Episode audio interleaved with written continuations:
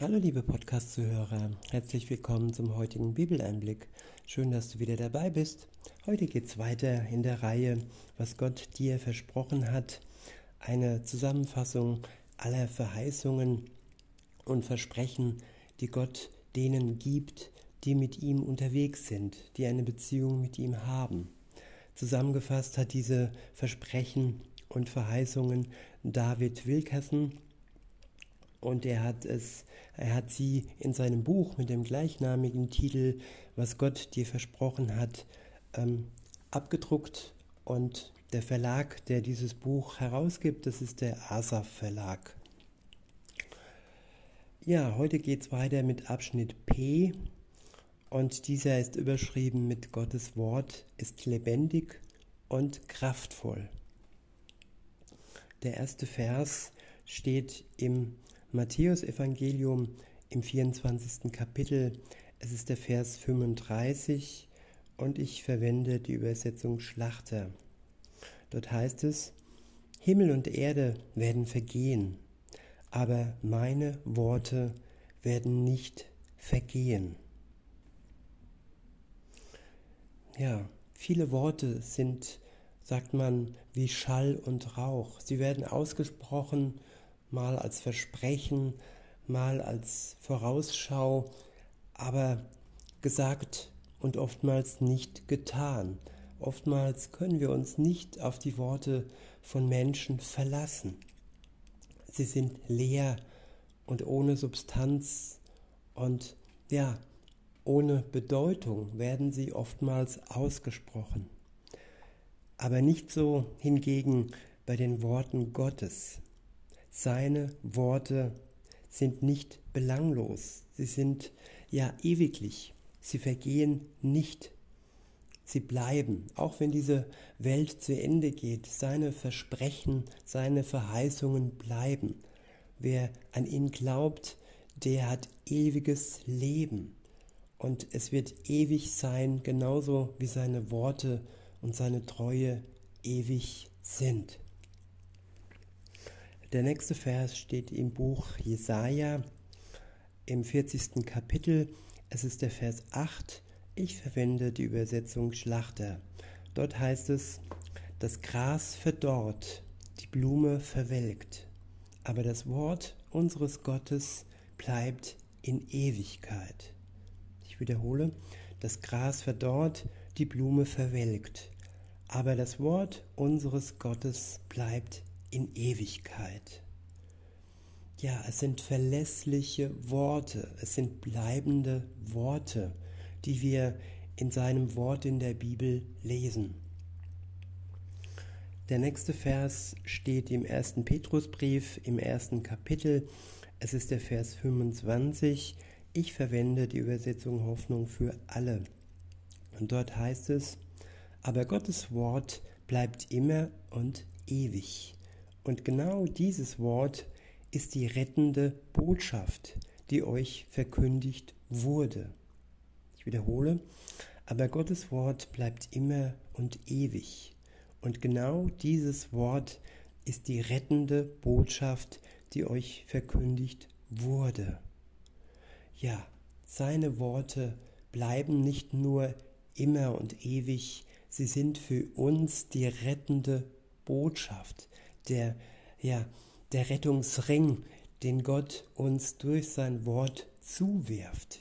Wir müssen ihn nur ergreifen, ihn annehmen und Gottes Rettung in Anspruch nehmen, damit wir nicht untergehen und damit wir ja bis in die Ewigkeit in seiner Nähe sein können.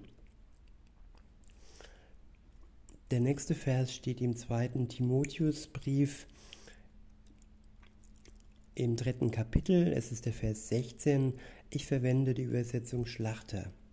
Dort steht, die ganze Schrift ist von Gottes Geist eingegeben und nützlich zur Belehrung, zur Überführung, zur Zurechtweisung, zur Erziehung in der Gerechtigkeit.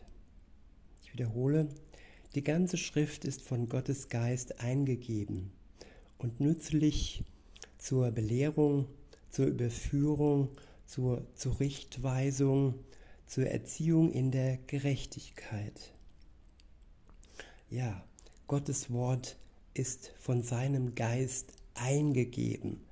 Es sind nicht nur schwarze Buchstaben auf weißem Papier, nein, es sind geistige Worte. Es sind Worte, die dieses Leben, diese Welt, das wir im Moment erleben, ja, erschaffen haben. Sein Wort hat alles erschaffen, was wir sehen, was wir erleben. Und sein Wort ist geistig, es ist lebendig. Und sein Wort dient uns zur Belehrung. Das ist der beste Lehrer, die beste, ja, das beste Lehrbuch, das wir uns vorstellen können. Nur wer sein Wort studiert, der ist wirklich weise und schlau und hat alles, was er für sein Leben und für die Ewigkeit benötigt. Und sein Wort dient auch zur Überführung. Es überführt uns ja der Sünde, dass wir manchmal blind sind, dass wir uns manchmal Dinge einreden, eigentlich wissen, was los ist, wissen, dass wir ja etwas Unrechtes tun und da überführt uns sein Wort und es äh, gibt uns auch Zurechtweisung. Eine strenge Erziehung ist wichtig. Wer nicht zurechtgewiesen wird, der ja, ist chaotisch unterwegs und der hat keine, ja, keine Grenzen in seinem Leben. Jeder Mensch braucht in seiner Erziehung und auch in der Erziehung durch Gott Zurechtweisung. Und am Ende dann auch die Erziehung in der Gerechtigkeit. Wir leben in einer ungerechten Welt und wenn Gott uns zur Gerechtigkeit erzieht, dann sind wir gerüstet in dieser ungerechten Welt. Der nächste Vers steht im Psalm 119, im 105. Äh, Vers und es, äh, ich verwende die Übersetzung Luther. Und dort heißt es, Dein Wort ist meines Fußes Leuchte und ein Licht auf meinem Wege. Ich wiederhole, dein Wort ist meines Fußes Leuchte und ein Licht auf meinem Wege. Ja, die Lichter gehen aus. Ich bin gestern durch die Stadt gelaufen und es gab keine Weihnachtsbeleuchtung. Ja, ihr wisst warum. Und das soll nicht unser Thema sein. Auf jeden Fall Gottes Licht Gottes Leuchte wird niemals für uns ausgehen. Er wird uns auf unserem Weg immer Licht senden, damit wir wissen, wo wir sind und wo wir hingehen. Der nächste Vers steht im Römerbrief im ersten Kapitel. Es ist der Vers 16 und ich verwende die Übersetzung Schlachter. Dort heißt es, denn ich schäme mich des Evangeliums nicht. Denn es ist Gottes Kraft zur Rettung für jeden, der glaubt. Ich wiederhole, denn ich schäme mich des Evangeliums nicht, denn es ist denn es ist Gottes Kraft zur Rettung für jeden, der glaubt. Ja, es, wir leben auch in einer Zeit, wo den Menschen eingeredet wird, dass Gottes Wort eigentlich zum Schämen ist. Es wird verdreht und es wird als altertümlich dargestellt, als überholt dargestellt. Und wer sich dem angleicht, ja, der muss sich früher oder später für das Wort Gottes schämen. Aber wer Gott die Treue hält, der schämt sich nicht für sein Wort, das heute noch genauso aktuell ist wie damals, wo es ja auf Papier oder auf Stein gemeißelt wurde. Es ist unvergänglich, es ist nicht überholt und die Maßstäbe und die Wegweisungen, die damals galten, die gel gelten auch heute noch. Das ist das eine. Denn es ist Gottes Kraft. Und diese Kraft dient zur Rettung für jeden, der glaubt. Wer glaubt, dass Jesus Christus für ihn am Kreuz, für seine Schuld gestorben ist und dass er auferstanden ist und lebt im Himmel, zurückgegangen ist zu seinem Vater und wieder zurückkommen wird am Tag des Gerichts und am Tag der Freude, wo er ja seine seine Braut zu sich holt, er der Bräutigam. Wer das glaubt, der ist gerettet. Der nächste Vers steht im Hebräerbrief im vierten Kapitel. Es ist der Vers 12. Ich verwende die Übersetzung Schlachter. Dort heißt es, denn das Wort Gottes ist lebendig und wirksam und schärfer als jedes zweischneidige Schwert. Und es ist und es dringt durch, bis es scheidet Seele und Geist, auch Mark und Bein. Es ist ein Richter der Gedanken und Gesinnungen des Herzens. Ich wiederhole, denn das Wort Gottes ist lebendig und wirksam und schärfer als jedes zweischneidige Schwert. Und es drängt durch, bis es scheidet Seele und Geist, auch Mark und Bein, und ist ein Richter der Gedanken und Gesinnungen des Herzens. Ja, welche Kraft und Macht steckt im Wort Gottes. Es ist wahrhaftig, lebendig und wirksamer wie jede Medizin, die wir von der Pharmaindustrie bekommen können. Und es ist schärfer als jedes zweischneidige Schwert. All die Waffen, die es gibt, sie sind bedeutungslos gegenüber der Kraft des Wortes Gottes. Es dringt durch und scheidet alles in uns, das uns verwirrt, das uns ja durcheinander bringt. Es scheidet Seele und Geist, Seele, die verkauft werden kann und Geist, der verdreht werden kann.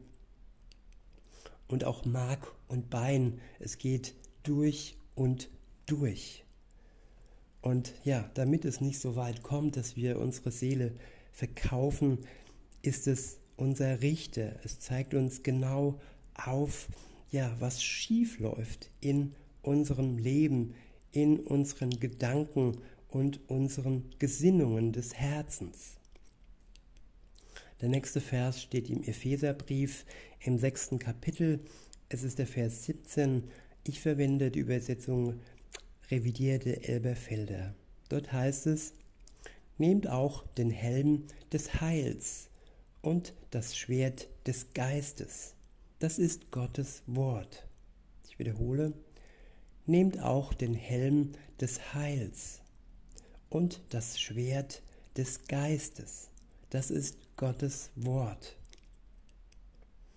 Ja, Gottes Wort ist für uns wie ein Helm. Es heilt uns, es schützt unsere Gedanken, es schützt ja unser Hirn und ja alles, was in ihm ist, und es ist wie ein Schwert.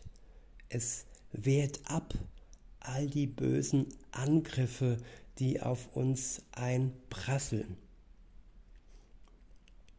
Ja, der nächste Vers steht im fünften Buch Mose im achten Kapitel. Es ist der Vers 3. Ich verwende die Übersetzung Schlachter. Dort heißt es, dass der Mensch nicht vom Brot allein lebt, sondern dass er von allem von allem dem lebt, was aus dem Mund des Herrn geht.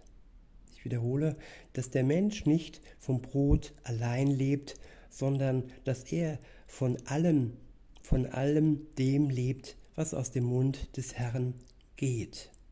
Ja, das Wort Gottes kam aus dem Mund des Herrn. Es sind keine Worte von Menschen. Es sind göttliche, geistige Worte, die aus dem Mund des Herrn kamen. Keine Philosophen und keine Wissenschaftler haben es äh, durch ihre menschlichen Gedanken ja aufgeschrieben. Nein, es waren Werkzeuge Gottes, die ja den Geist in sich haben wirken lassen und aufgeschrieben haben, was wahrhaftig aus dem Mund des Herrn gekommen ist. Und wer sich nur vom Brot ernährt, der ist einseitig ernährt. Wer sich vom Brot, ja, von dem Feld, von dem weltlichen Brot und von Gottes Brot, nämlich der Nahrung ernährt, die er aus dem Wort Gottes bekommt, der hat eine ganzheitliche Ernährung.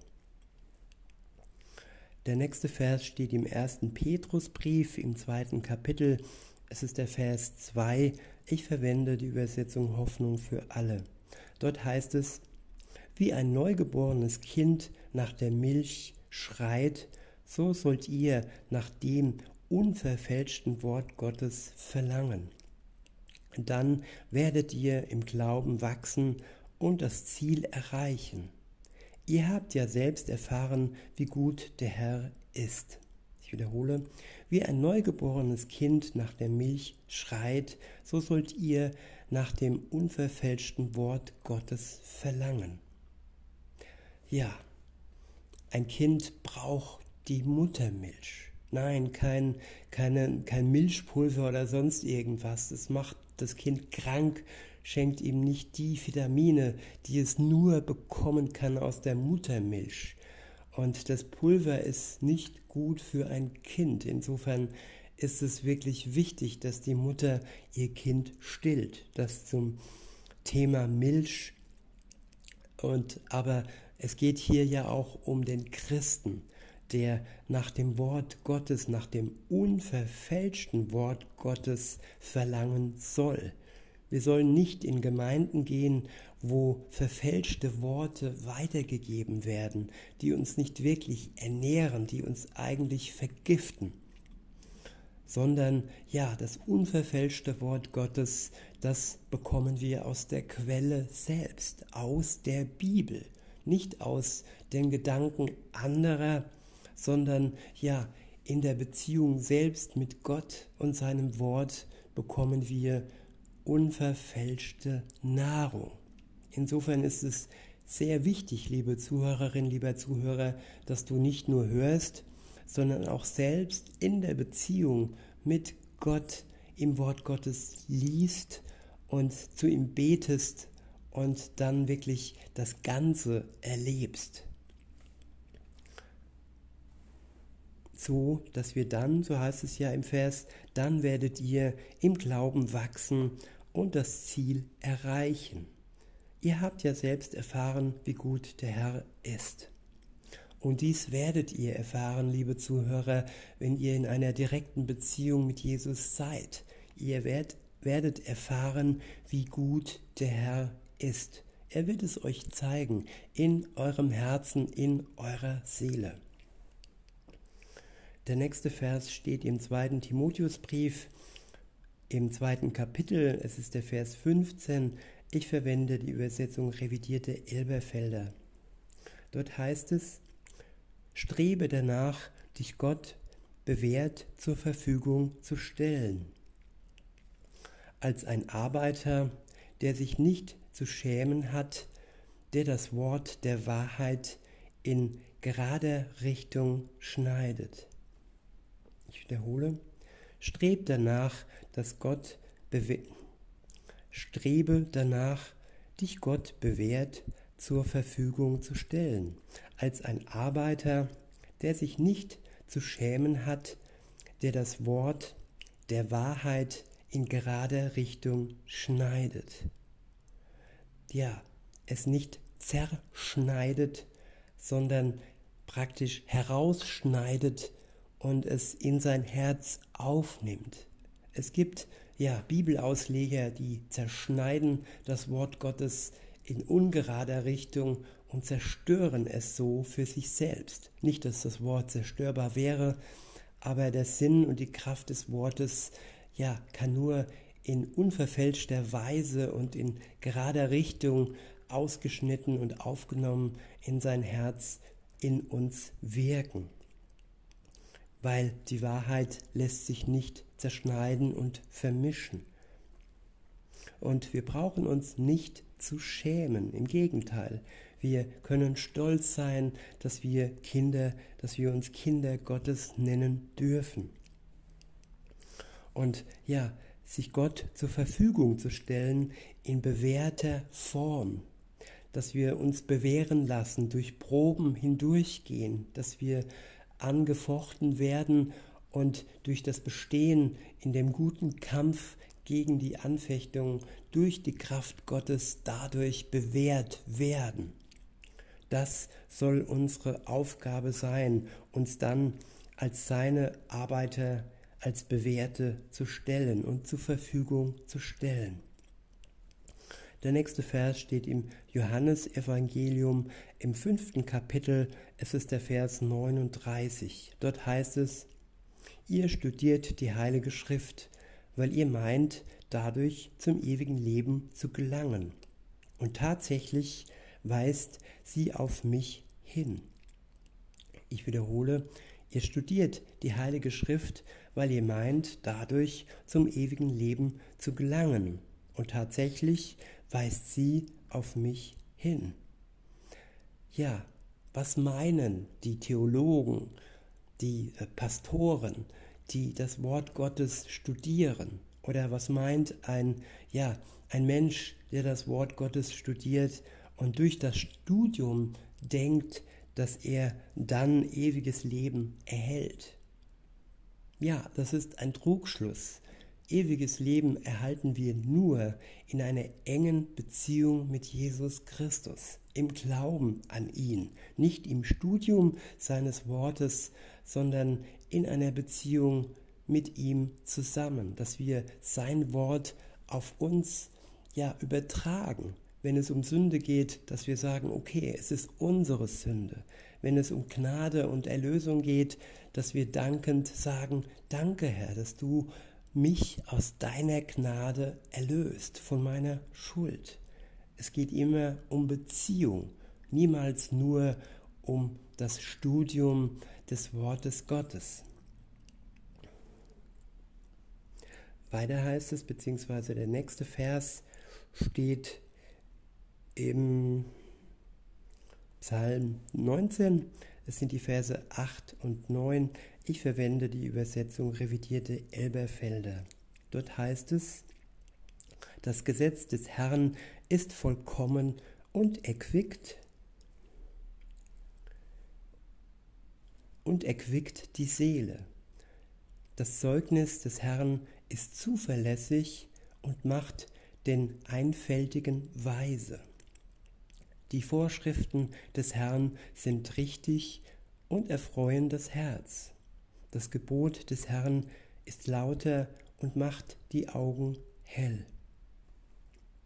Ich wiederhole, das Gesetz des Herrn ist vollkommen und erquickt die Seele. Das Zeugnis des Herrn ist zuverlässig und macht den Einfältigen weise. Tja, wer ist einfältig? Einfältig ist der, der vielleicht ja, einen Sonderschulabschluss hat oder eine Schule abgebrochen hat oder eben nicht so groß den IQ gefördert hat oder auch keinen großen IQ hat. Aber trotzdem wird er durch Gott ermächtigt, zum Kind Gottes zu werden. Es braucht keinen großen Verstand, keinen großen, keine große Intelligenz, dass man ähm, ja weise wird. Auch der Einfältige wird weise durch das Wort Gottes. Im Gegenteil, es ist sogar vorteilhaft, wenn ich mich nicht auf Dinge berufe oder mich von Dingen verwirren lasse, die ich schon gelernt habe, sondern einfach einfältig das hinter mir lasse und ähm, ja, auf das Wort Gottes schaue und mich ganz von ihm füllen lasse. Nicht von den weltlichen äh, Lehrmeinungen und äh, Dingen, die wir schon gelernt haben. und dann auch die Vorschriften des Herrn als richtig anzusehen und dass wir uns ja, an ihnen erfreuen, dass wir nicht sagen, nee, die schränken uns ein. Nein, die Vorschriften des Herrn soll uns eine Freude sein. Sie sollen uns ja unser Herz erfreuen. Der nächste Vers steht im zweiten Timotheusbrief im dritten Kapitel. Es ist der Vers 15. Ich verwende die Übersetzung revidierte Elberfelder. Dort heißt es, und weil du von Kind auf die heiligen Schriften kennst, die Kraft haben, dich weise zu machen zur Rettung durch den Glauben, der in Christus Jesus ist. Ich wiederhole, und weil du von Kind auf die heiligen Schriften kennst, die Kraft haben, dich weise zu machen zur Rettung durch den Glauben, der in Christus Jesus ist. Ja, dies sollen wir wirklich zusammen anerkennen und, und sehen, nicht nur Teile uns herausnehmen, sondern klar anerkennen, dass die Rettung alleine durch den Glauben geschieht, durch den Glauben an Jesus Christus und dass wir weise werden durch das Wort. Alles gehört zusammen, nichts sollte man getrennt sehen. Der nächste Vers steht im Buch der Sprüche, es ist der Vers 6 ich, ähm, und es ist der Vers 23. Verwenden tue ich die ähm, Übersetzung revidierte Elberfelder. Dort heißt es, denn eine Leuchte ist das Gebot und die Weisung ein Licht.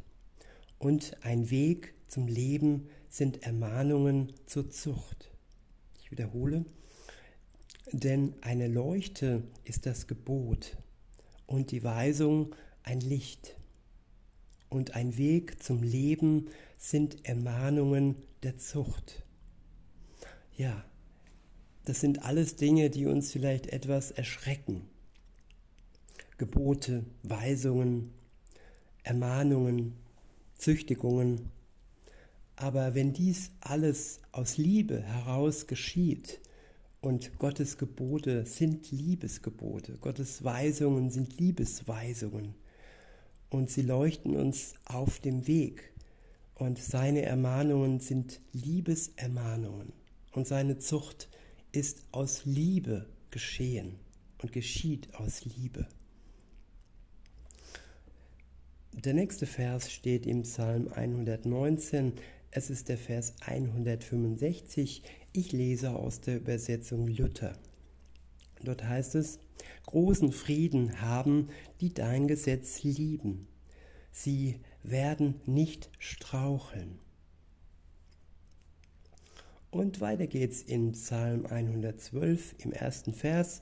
Ich verwende die Übersetzung Hoffnung für alle. Dort heißt es, glücklich ist, wer dem Herrn in Ehrfurcht begegnet und sich über seine Gebote freut.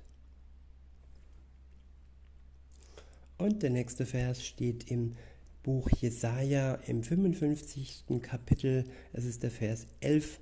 Ich verwende die Übersetzung revidierte Elberfelder. Dort heißt es, so wird mein Wort sein, das aus meinem Mund hervorgeht. Es wird nicht leer zu mir zurückkehren, sondern es wird bewirken, dass mir bewirken, was mir gefällt und ausführen, wozu ich es gesandt habe. Ja, Gottes Wort hat eine Wirkung es hat eine Auswirkung. Es ist nicht leer, wie menschliche Worte es zum Teil sind. Der nächste Vers steht im Römerbrief im zehnten Kapitel, es ist der Vers 17. Ich verwende die Übersetzung revidierte Elberfelder. Dort steht, also ist der Glaube aus der Verkündigung, die Verkündigung aber durch das Wort Christi. Ich wiederhole, also ist der Glaube aus der Verkündigung, die Verkündigung aber durch das Wort Christi. Ja, wir sollten uns nicht so sehr an der Verkündigung festhalten, sondern ja wirklich das Wort Gottes ja als Voraussetzung anerkennen, als Voraussetzung für die Verkündigung. Das reine Wort Gottes, wenn es in der Verkündigung weitergetragen wird, dann dient es zur Erquickung, aber nur dann. Wort Gottes darf nicht missbraucht werden für Zwecke, ja, dass man sagt, ja, es ist das nächsten Liebegebot, sich eine Substanz in die Venen zu bringen und äh, ja, dass man das Wort Gottes missbraucht für üble Zwecke. Der nächste Vers heißt, äh, steht im Buch der Offenbarung im ersten Kapitel. Es ist der Vers 3. Ich verwende die Übersetzung Schlachter. Dort steht, selig, wer liest und die da hören die Worte des, äh, die Worte der Weissagung und bewahren, was darin geschrieben steht. Denn die Zeit ist nahe. Ich wiederhole, selig, wer liest und die da hören die Worte der Weissagung und bewahren, was darin geschrieben steht. Denn die Zeit ist nahe. Ja, selig sind wir, die wir lesen und die wir hören, die Weissagungen Gottes. Und nur wenn wir das, was wir lesen und hören, bewahren im Herzen, in unserer Seele, dann sind wir vorbereitet auf die Zeit, die kommt, auf die Endzeit. Denn die Zeit ist nahe. Ja, in diesem Sinne wünsche ich euch noch einen schönen Tag und sage bis denne.